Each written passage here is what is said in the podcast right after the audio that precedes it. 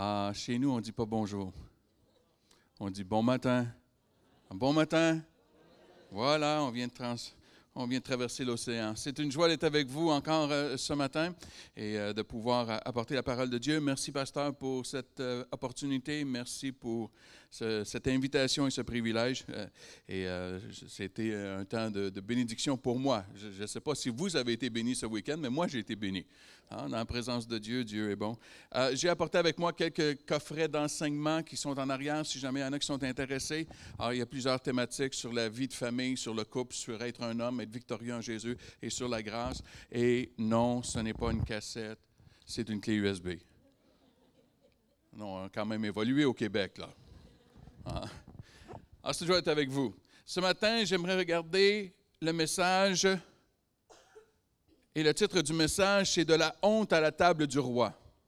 Et j'aimerais regarder l'histoire d'un personnage, une histoire qui est tragique, une histoire qui est émouvante et y découvrir quelques vérités pour possiblement notre histoire à chacun de nous. Ce personnage s'appelle Méphi-Bochet. Alors, je ne sais pas s'il y a des sœurs qui sont enceintes et qui se cherchent un nom pour un enfant. Alors, euh, Méphi-Bochet peut être une euh, proposition. Mais c'est l'histoire. C'est l'histoire C'est bon? On l'a? Non, on est rendu trop loin. C'est une histoire qu'on pourrait appeler, le sous-titre pourrait être Pourquoi moi? Pourquoi moi?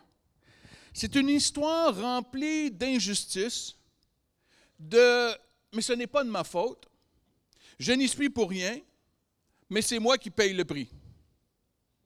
Tu peux t'identifier à ce genre de discours et ce genre de réflexion?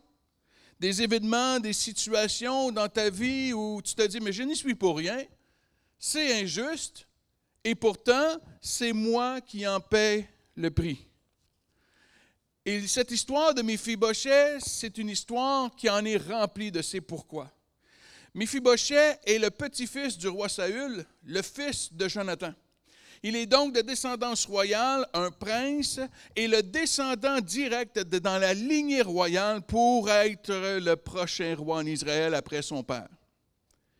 Mais quand son grand-père Saül, qui souffrait d'une personnalité très narcissique, qui perd la tête et qui part à la guerre, une guerre qu'il va perdre contre les Philistins, une, guerre où son père Jonathan sera tué et qu'au lieu d'être capturé, Saül se suicide, la vie de Méphi-Bochet est complètement bouleversée et Méphi-Bochet se retrouve seul et en danger de mort.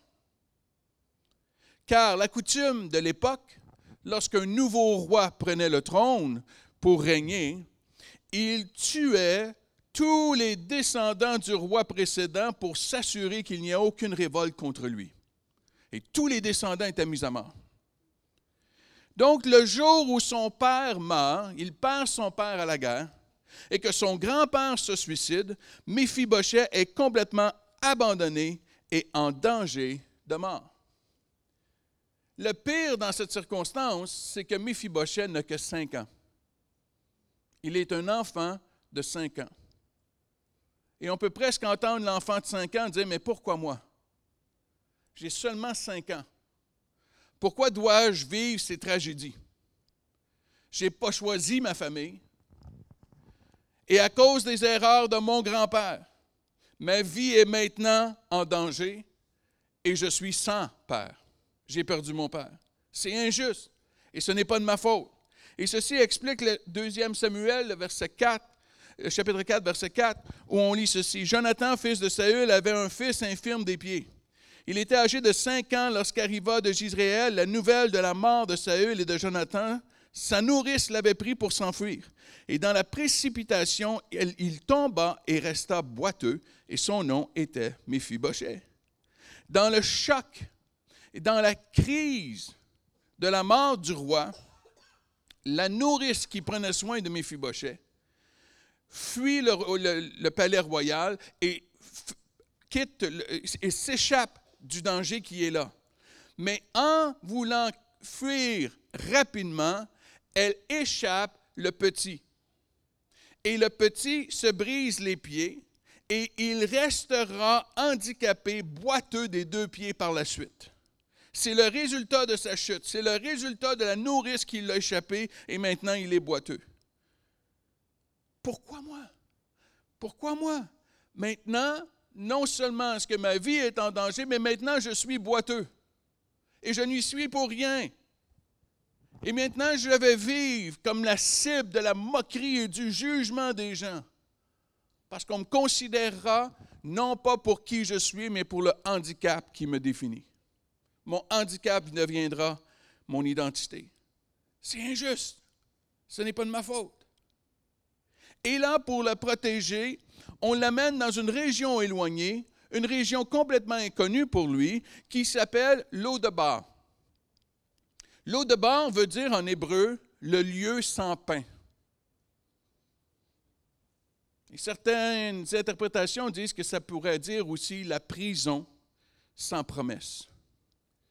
C'est une région qui est désertique. C'est une, région qui qui est dans la désolation. C'est une région de famine. Et c'est comme si je peux entendre le petit garçon de 5 ans dire, mais pourquoi moi? Pourquoi moi? J'étais dans les palais royaux en Israël et là, je suis dans un lieu aride et désert, un lieu sans pain. C'est injuste. Ce n'est pas de ma faute. Je n'y suis pour rien. Et pourtant, je paie le prix. Et toute sa vie, il va vivre dans la peur, la peur qu'on le retrouve. Et lorsqu'on le retrouvera, on le tuera, parce qu'il était de la descendance du roi Saül. Il vit avec la peur constante de mourir. Pourquoi moi? Pourquoi est-ce que je ne pouvais pas avoir une vie normale comme tous les autres? Pourquoi m'était-il inaccessible d'avoir une vie normale? Pourquoi? C'est injuste. Ce n'est pas de ma faute. Je n'ai pas choisi la famille dans laquelle je suis venu au monde. Je n'ai pas choisi que mon père meure, qu'il soit absent. Je n'ai pas choisi d'être échappé et maintenant handicapé. Je n'ai pas choisi un lieu, le lieu où j'habite de désolation maintenant. Je n'ai pas choisi la peur constante de mourir et d'être découvert. Je n'ai pas choisi. C'est injuste. Ce n'est pas de ma faute. Mais pourtant, c'est moi qui paie le prix. Et un jour, un serviteur du roi David, Tiba, cogne à la porte. Mephibosheth, oui, le roi te cherche. Et Mephibosheth se dit, voilà, voilà, la fin est arrivée. On vient de me trouver. Et on découvre la recherche du roi. Et on va regarder le texte dans 2 Samuel le verset 1 à 5 dans 2 Samuel 9. Ça nous dit ceci. David dit, Reste-t-il encore quelqu'un de la famille de Saül pour que juge de bienveillance envers lui à cause de Jonathan? Il y avait un serviteur de la maison de Saül nommé Tiba, que l'on fit venir auprès de David. Et le roi lui dit, Es-tu Tiba? Il, dit, il répondit, Je le suis, moi, ton serviteur. Et le roi dit, N'y a-t-il plus personne de la famille de Saül pour que juge envers lui de la bienveillance de Dieu? Et Thibaut répondit au roi, il y a encore un fils de, Jonathan, perclus des pieds. Et le roi lui dit, où est-il? Et Thibaut répondit au roi, il est dans la maison de Makir, fils d'Amniel, à l'eau de Bar. Et le roi David l'envoya chercher dans la maison de Makir, fils d'Amiel, à l'eau de Bar. Mephibosheth est recherché par le roi alors que le calme est revenu dans le royaume sous le règne de David, il se souvient d'une promesse qu'il avait faite à son ami Jonathan, fils de Saül, père de Mephibosheth. La promesse était le fruit du fait que Jonathan avait sauvé la vie de David. Jonathan savait que Dieu avait choisi David pour être le prochain roi et que ce ne serait pas lui-même. Même si la tradition disait que c'était le fils du roi qui était pour devenir roi, Jonathan savait que c'était David qui avait été appelé et pour être le prochain roi. et dans son amitié profonde, dévouée, il a aidé à sauver la vie de David contre la main de son propre père. Et une promesse a été faite à ce moment-là de la part de David. Et David a dit à son ami Jonathan, contrairement à la coutume, je te promets, Jonathan, qu'en devenant roi, je prendrai soin de ta famille et de tes descendants. Contrairement à la tradition de tuer tous les descendants du roi, à cause de notre amitié, je te promets que je prendrai soin de tes descendants. Et David demande donc, est-ce qu'il reste des descendants de Jonathan? Et le serviteur Tiba dit au roi, oui, il en reste un. Mais comment te dire, mon roi? C'est un handicapé. Il est perclus des pieds, il est boiteux. Il me semble, mon roi, que dans la beauté, dans la perfection royale, y accueillir un boiteux, ça pourrait, euh, comment dirais-je, enlever un peu l'atmosphère de perfection du royaume euh, et du palais royal, mon roi. Et de plus, bien, il n'est pas très dangereux, mon roi. Il est handicapé. Ah, il n'y a pas de danger, il n'y a pas de souci. Il ne vaut pas la peine, il est dans une région lointaine, dans un autre pays. Ah, il ne vaut pas la peine, mon roi. Mais David clarifie son intention. Il lui dit, je ne veux pas le tuer. Je ne me sens pas menacé par lui je veux user envers lui de la bienveillance de Dieu. Et le mot bienveillance en hébreu peut être traduit par le mot grâce. Je veux démontrer à la descendance de Jonathan la grâce de Dieu. Voilà ce que je veux démontrer. Arrive le boiteux dans 2 Samuel 9, le verset 6 à 8. Et Mephibosheth, fils de Jonathan, fils de Saül, vint auprès de David et tomba face contre terre et se prosterna. Et David dit, Mephibosheth, il répondit, voici ton serviteur.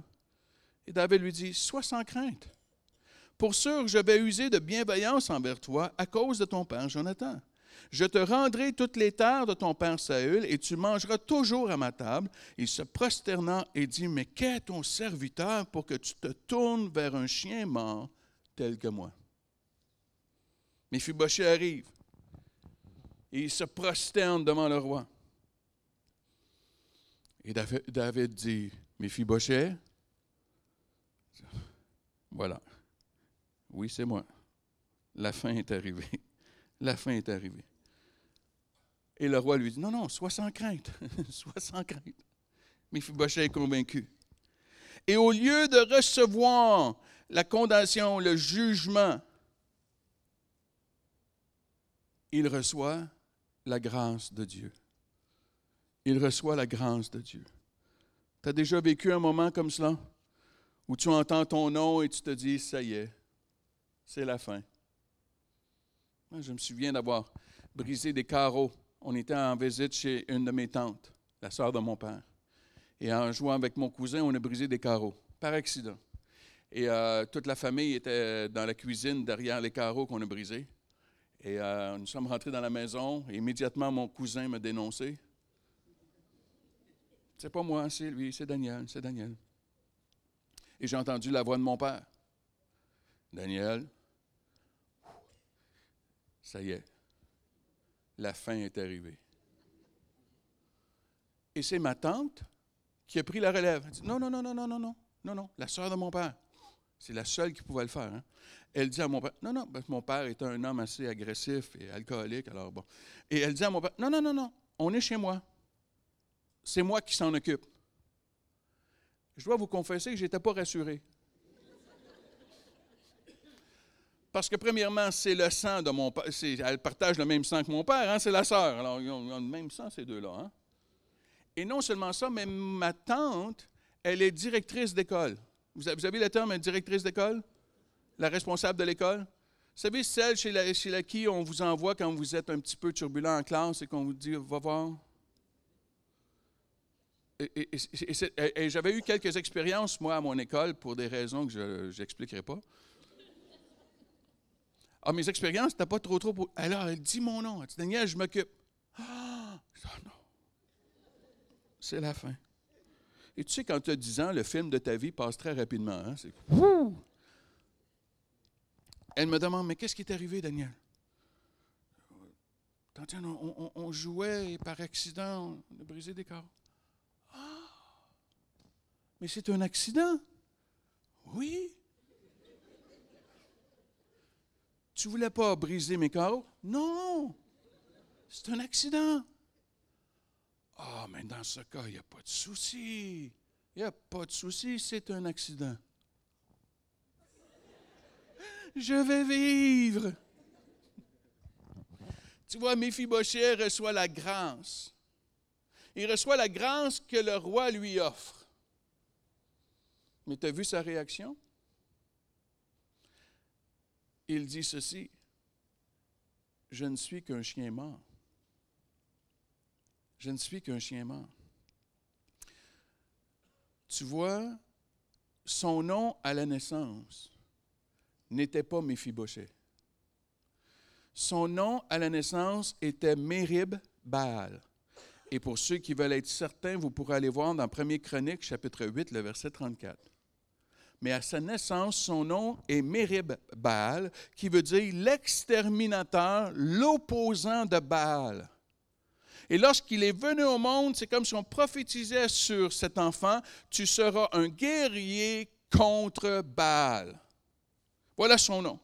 Mais à cinq ans, quand son père meurt et que son grand-père se suicide et qu'il devient handicapé, on change son nom pour Méphibochet. Et le nom Méphibochet veut dire fils de la honte. Et voilà comment on l'appelle maintenant. Voilà son identité maintenant. Tu es le fils de la honte. La honte de ton grand-père, la honte du désastre, la honte de ton handicap. Voilà qui tu es. Tu es Méphibochet, le fils de la honte. Et cette identité, cette honte est tellement ancrée en lui qui se considère comme un chien mort. Une identité tellement profonde qu'il est incapable de recevoir la grâce qu'on lui offre. Mais David persiste à lui offrir la grâce de Dieu. Et voici la restauration du fils de la honte. Versets 9 à 13. Le roi appela Tiba, serviteur de Saül, et lui dit, Je donne au fils de ton Seigneur tout ce qui appartenait à Saül et à toute sa famille. Tu cultiveras le sol pour lui, toi, tes fils, tes serviteurs, et tu rentreras les récoltes, afin que le fils de ton Seigneur ait du pain à manger. Et Mephibosheth, fils de ton Seigneur, mangera en permanence à ma table. Or, Thiba avait quinze fils et vingt serviteurs. Thiba dit au roi, ton serviteur fera tout ce que le roi, mon Seigneur, ordonne à son serviteur. David avait dit, Mephibosheth mangera à ma table comme l'un des fils du roi. Et Mephibosheth avait un jeune fils nommé Mika, et tous ceux qui demeuraient dans la maison de Thiba étaient serviteurs de Mephibosheth. Mephibosheth habitait à Jérusalem, car il mangeait en permanence à la table du roi. Il était boiteux des deux pieds. David restaure Méphibosheth dans toute sa dignité. Il le restaure, il aime Méphibosheth au-delà de son handicap et de son histoire familiale et personnelle. Il aime Méphibosheth au-delà de ce qui frappe aux yeux. Il voit toute la valeur de Méphibosheth. Et il lui, restaure tout son héritage, tout ce qui devait lui revenir, lui est restauré maintenant. Imagine. Mephibosheth qui vivait à l'eau de bord, le lieu sans pain, qui maintenant a des terres qui lui sont données, qui seront labourées pour lui pour qu'il ait constamment du pain à manger. Il ne sera plus jamais dans la famine. Il passe de la crainte à vivre à Jérusalem, la cité de la paix. Il passe du désert sans famille à la table du roi avec la famille du roi, adopté dans la famille du roi. Lui qui était seul. Le fils de la honte retrouve sa dignité et sa valeur car le roi David lui a démontré la grâce de Dieu. Et non seulement pour Méphibosheth. Tu as remarqué ce que la parole de Dieu dit? Que Méphibosheth avait un fils, Mika. Et la restauration de Méphibochet n'était pas seulement pour Méphibochet, mais elle était pour sa descendance. Elle était de sa, descendance. Et j'aimerais te suggérer ce matin que le roi est à ta recherche. Peut-être que tu peux très bien t'identifier à Méphibochet. Peut-être que toi aussi, tu as le sentiment, pourquoi moi? Lorsque je regarde ma vie, lorsque je regarde d'où je viens, les injustices que j'ai pu vivre, que ce n'était pas de ma faute, mais c'est moi qui en paie le prix. C'est moi qui en ai subi les conséquences, alors que j'y étais pour rien.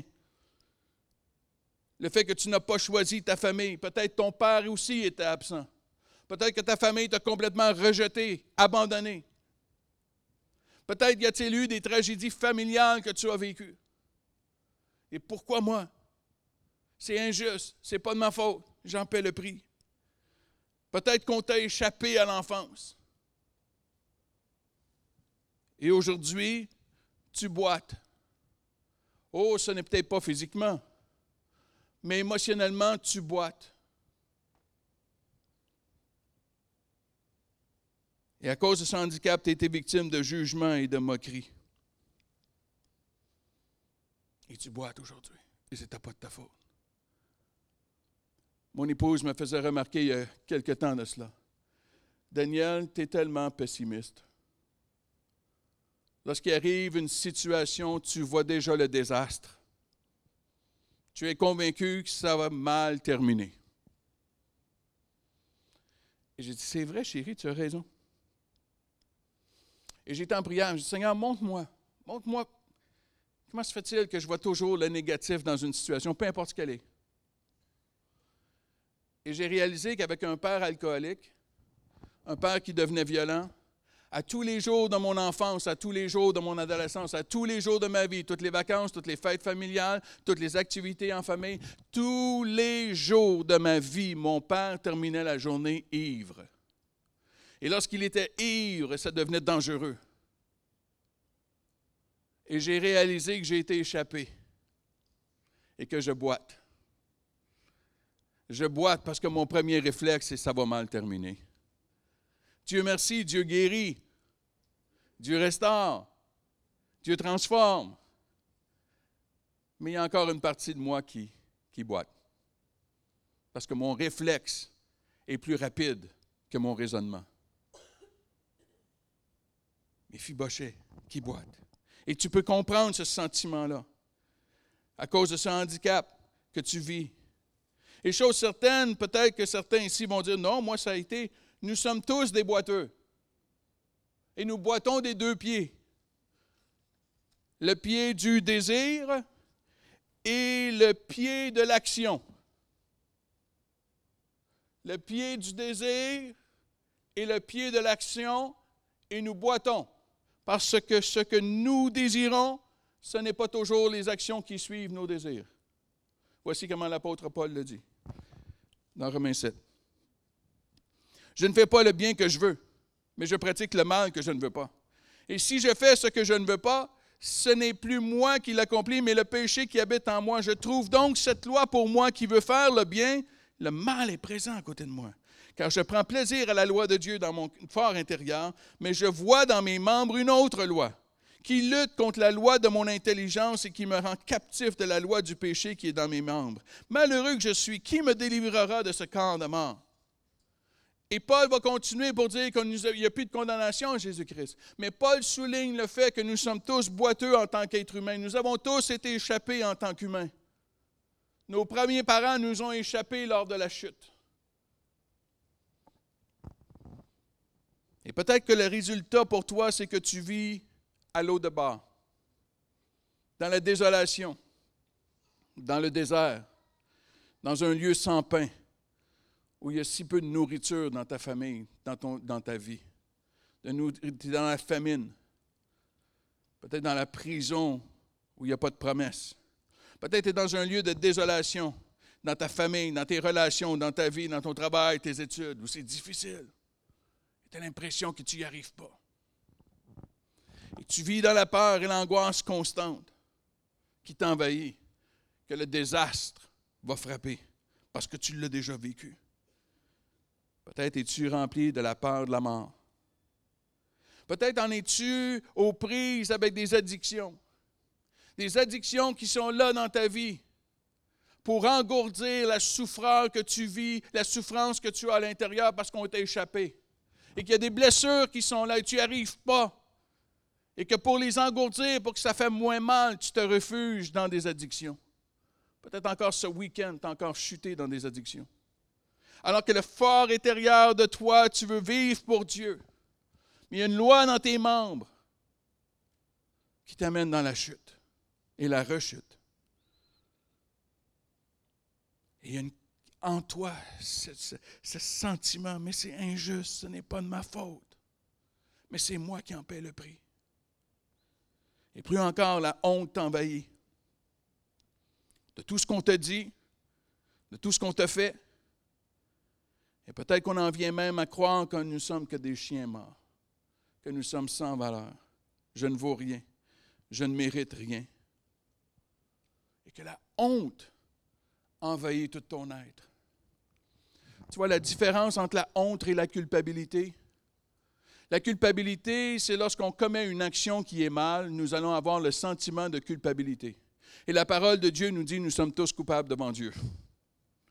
Nous avons tous commis des actes qui nous rendent coupables devant Dieu.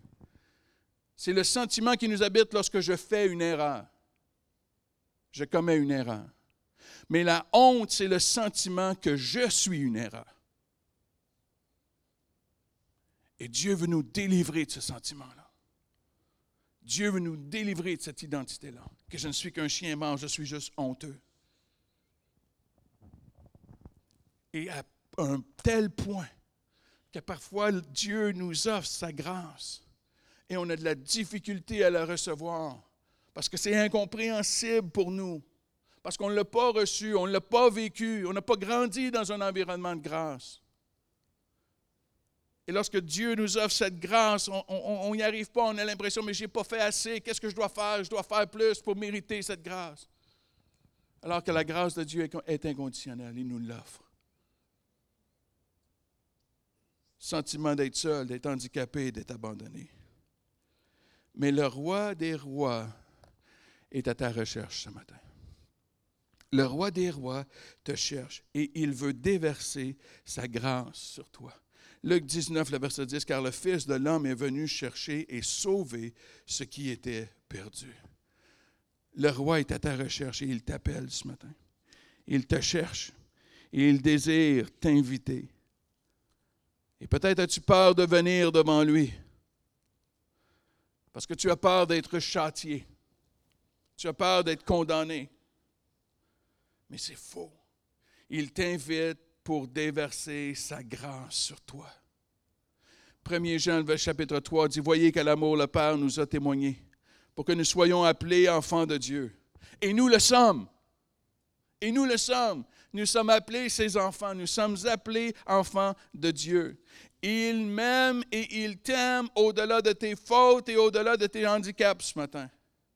Et lorsque tu as l'impression que tu n'as pas ta place à la table du roi des rois, c'est faux.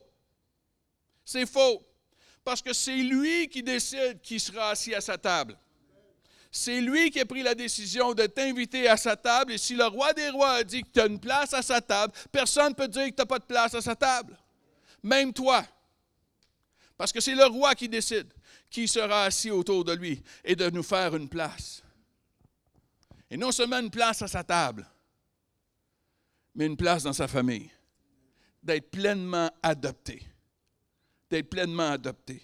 Tu vois, je ne suis plus seul. Je ne suis plus un chien mort. Je ne suis plus un handicapé. Je suis un enfant du roi des rois. Et j'ai une famille. Ah, oh, tu vois la force de l'Église? Tu vois la restauration de l'Église?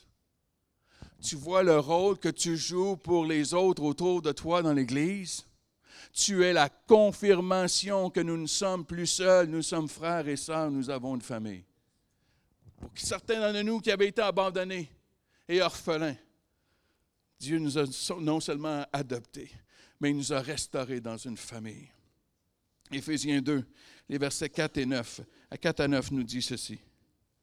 Mais Dieu est riche en miséricorde. Et à cause du grand amour dont il nous a aimés, nous qui étions morts par nos fautes, il nous a rendus à la vie avec le Christ. Et c'est par grâce que vous êtes sauvés. Il nous a ressuscités ensemble et fait asseoir ensemble dans les lieux célestes en Christ Jésus, afin de montrer dans les siècles à venir la richesse surabondante de sa grâce par sa bonté envers nous en Christ Jésus. C'est par la grâce, en effet, que vous êtes sauvés, par le moyen de la foi. Et cela ne vient pas de vous, c'est le don de Dieu. Ce n'est point par les œuvres, afin que personne ne se glorifie. Lorsque nous venons à la table du roi, nos cœurs sont remplis d'action de grâce et de gratitude et d'humilité et non pas de supériorité. Parce que nous avons été rachetés par notre roi. Je mérite le lieu de désolation. Je mérite le lieu de la famine et le lieu de la peur. Mais le roi des rois restaure tout mon héritage et ce pourquoi j'ai été créé. Il restaure mon identité. Comme on a vu hier soir, je suis une créature merveilleuse. Et mon âme le reconnaît bien parce que c'est ainsi que mon Père céleste me voit. Peu importe comment les autres ont pu me voir, même si moi-même je me voyais comme un chien mort, mon Père céleste me dit, tu es une créature merveilleuse. Et il te dit que tu es une créature merveilleuse ce matin. Que tu es un enfant du roi. Et voilà ton identité et toute ta dignité ce matin. Tu es un enfant du roi. Et il restaure la vie, la vie en abondance pas une vie d'abondance, mais une vie en abondance. Ce n'est pas la même chose. Mais le sentiment de vivre, le sentiment de savoir que je suis ici parce que Dieu a voulu que je sois ici. Et que j'ai la vie éternelle. Tu vois, le roi des rois est à ta recherche ce matin. Il te cherche. Il y a une espérance pour toi. Et non seulement pour toi, mais comme pour mes fibochets, pour ta descendance. Ce n'est pas juste pour toi que Jésus veut œuvrer dans ta vie. Ce n'est pas juste pour toi qu'il veut changer ta vie. C'est pour ta descendance. Pour que tes enfants ne vivent pas peut-être ce que toi tu as vécu. Après des générations d'alcooliques dans ma famille, mes enfants ont grandi dans un foyer où il n'y avait pas l'alcoolisme comme problématique. Ils ont vécu dans la sécurité comparativement à ce que moi j'ai vécu. Ils ont vécu avec un père qui leur rappelle constamment maintenant qu'ils sont jeunes adultes et mariés, ils vont dire peut-être trop, mais qui leur manifeste constamment son amour. Parce que je les aime. Méphibosheth a vécu dans la honte. Il a vécu dans la peur et la désolation. Il a vécu dans la moquerie. Il a vécu dans le jugement. Il a vécu dans le pourquoi moi.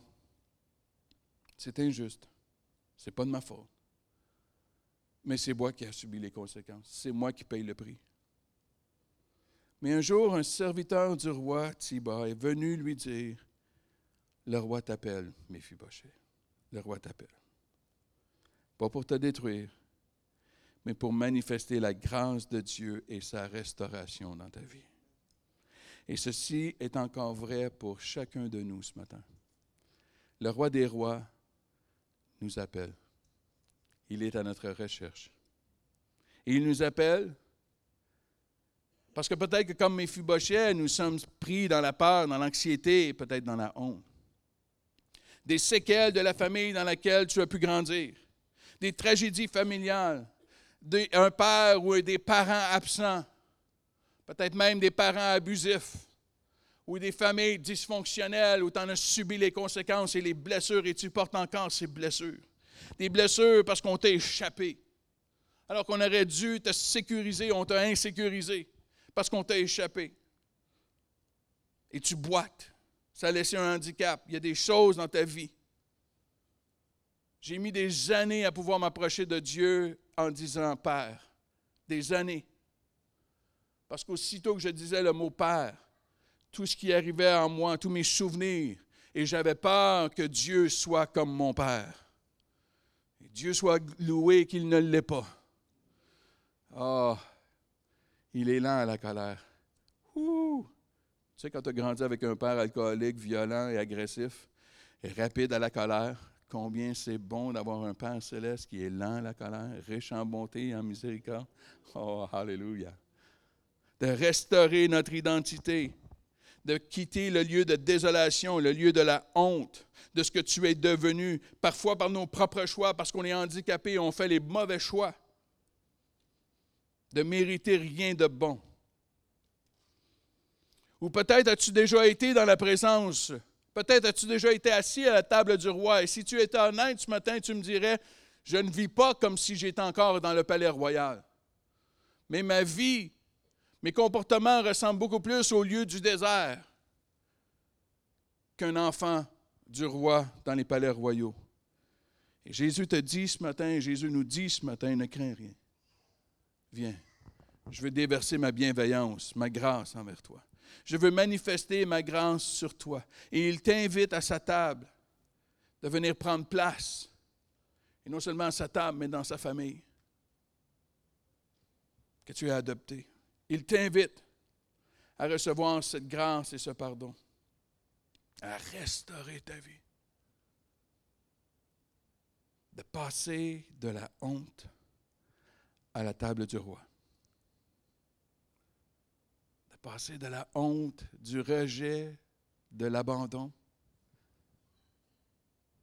à la table du roi où tu es accueilli, invité, accepté, adopté. Est-ce qu'on peut courber nos têtes ensemble, alors que les musiciens vont venir se joindre à moi?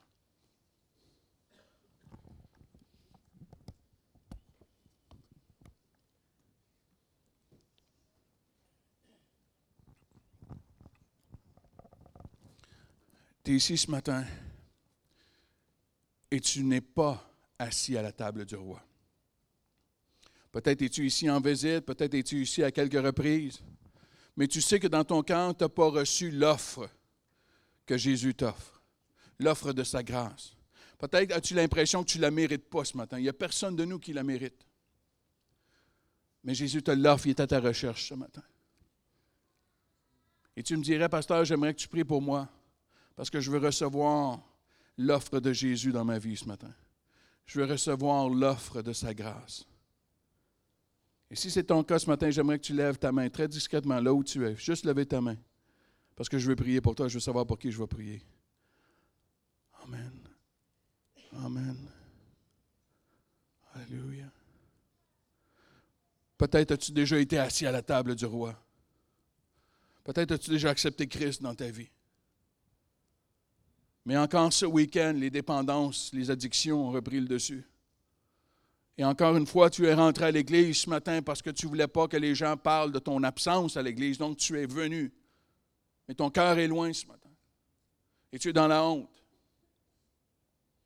Et les rois de rois te disent, je t'invite à ma table, viens, viens, viens, je vais restaurer ce que je t'ai promis. J'aimerais tellement prier pour toi ce matin. Est-ce qu'il y en a qui sont comme ça ici ce matin? Je me suis réfugié dans le lieu de désolation, au lieu de m'approcher dans les palais royaux près de mon Dieu. La parole de Dieu nous dit, approche-toi de lui, approche-toi de Dieu, et il s'approchera de lui. Si c'est ton désir ce matin, as levé la main, si c'est ton désir, peut-être tu n'as pas levé ta main, mais c'est ton désir ce matin. J'aimerais t'inviter à te lever là où tu es, sans aucune gêne, sans aucun jugement tu sais pourquoi tu te lèves. Parce que peut-être es-tu loin ce matin. Peut-être que tu boites. Ton désir dans ton fort intérieur, c'est de suivre Christ et de vivre pour Christ. Mais si comme moi, tu as été échappé, faire confiance à Dieu est énorme pour toi parce que tu as appris dans ton enfance, tu as appris dans ton adolescence que de faire confiance à quelqu'un, tu peux vivre une déception monumentale et c'est dangereux. Et aujourd'hui, tu boites. Peut-être boites-tu avec l'anxiété, avec la peur du demain. Si c'est ton cas, j'aimerais que tu te lèves là où tu es parce que je veux prier pour toi. Peut-être as-tu l'impression, quand tu te regardes, que tu n'es qu'un chien mort, que tu ne mérites pas cette grâce que tu as de la difficulté à recevoir le pardon et l'offre d'amour inconditionnel que Jésus t'offre, parce que tu ne l'as pas vécu. J'aimerais prier pour toi. Lève-toi où tu es ce matin. Et je veux prier pour toi. Seigneur, Jésus, je veux te prier pour chaque personne qui s'est levée. Je te prie maintenant que tu viennes les rencontrer. Je te prie maintenant que tu viennes parler à leur cœur. Seigneur, pour ceux qui s'approchent de toi pour la première fois, qu'ils ressentent maintenant ta présence qui les envahit. Alors qu'ils te confessent les péchés des choses qu'ils ont fait qu'ils n'auraient pas dû faire ou les choses qu'ils n'ont pas fait qu'ils auraient dû faire. Et lorsque nous confessons de notre bouche que tu es Seigneur et Sauveur, tu viens dans nos vies. Alors on t'ouvre, je te prie pour ces personnes qui t'ouvrent leur cœur ce matin. Je te prie pour ceux qui reviennent à ta table, peut-être honteux, sales, comme le fils prodigue qui revenu à la maison du Père. Et je te prie qu'ils ressentent ton amour et ta grâce maintenant, que tu les accueilles. Tu les as pas oubliés, tu les as pas rejetés, tu les as pas abandonnés, que tu les accueilles ce matin. Je te prie pour ceux, Seigneur, qui boitent, qui boitent parce qu'on les a échappés. Ils souffrent encore des séquelles de leur enfance qu'ils ont vécues. Et je te rends grâce que tu nous transformes. Je te rends grâce que tu nous guéris. Et nous venons à toi pour ces, guérisons ce matin. Je te prie, mes frères et sœurs qui se sont levés et qui boitent ce matin.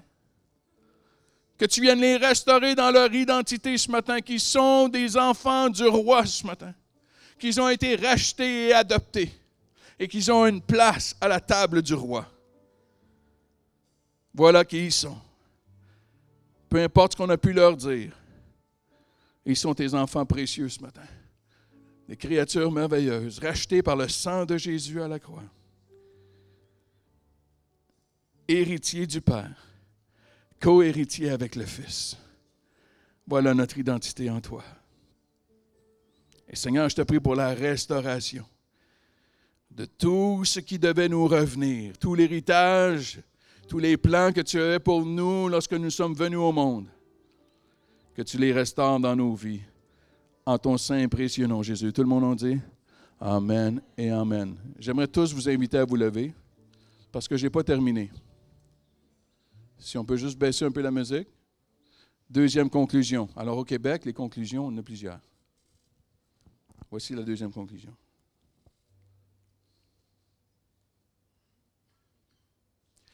Frères et sœurs, si nous sommes assis à la table du roi, si nous sommes dans les palais royaux, si nous sommes des serviteurs et des servantes du roi des rois, notre roi nous dit, comme le roi a dit à Tiba, va, va chercher ceux qui m'appartiennent, va chercher ceux pour qui je veux démontrer ma grâce envers eux. Va chercher ceux pour qui j'ai donné ma vie à la croix. Va les chercher. Ne dis pas qu'ils sont trop handicapés. Ne dis pas qu'ils sont trop loin. Ne dis pas qu'ils sont trop indignes et que c'est impossible que tu peux faire quelque chose avec eux. Ne dis pas qu'ils ne méritent pas la grâce. Mais va, transmets le message du roi, que le roi des rois, Jésus, les invite à sa table et à son royaume pour recevoir la grâce et le salut. Voilà l'appel qui est sur chacun de nous, frères et sœurs que nous qui sommes dans le palais royal, d'aller dire à ceux qui sont dans le lieu de désolation autour de nous, d'arrêter de les voir comme des antagonistes, des rebelles, mais de les voir comme des gens qui sont assoiffés, mais ils ne savent pas où aller boire. Ils ne savent pas où trouver les eaux de la vie, d'aller trouver les eaux vives. Ils ne le savent pas. C'est pour ça qu'ils vont dans les boîtes de nuit, c'est pour ça qu'ils vont dans les clubs, c'est pour ça qu'ils vont dans les bars, c'est pour ça qu'ils vont dans les drogues, c'est pour ça qu'ils vont dans la débauche, parce qu'ils veulent être aimés. Et nous avons le message du roi des rois. Il vient, il t'invite à sa table, il veut déverser sa grâce, pas le jugement sur toi, et te donner une place et t'adopter dans sa famille, comme il l'a fait avec moi. Seigneur, je te prie pour chaque personne qui est dans ce lieu, qui est à ta table. Et je te prie, Seigneur, que tu nous saisisses encore une fois, de voir ces gens nombreux autour de nous. Seigneur, ils sont comme mes ils sont dans la honte et envoie-nous dans les lieux de désolation pour leur dire, le roi des rois t'invite, le roi des rois t'appelle, le roi des rois a donné sa vie pour toi. Il veut te restaurer, il veut te laver, il veut te purifier et il veut t'adopter dans la famille du roi. Et je te prie que cette Église, Seigneur, que cette Église soit un lieu où sa réputation sera connue dans toute cette ville. Voici un lieu où nous pouvons aller pour être restauré. Dans le nom de Jésus. Tout le peuple de Dieu a dit Amen et Amen et Amen.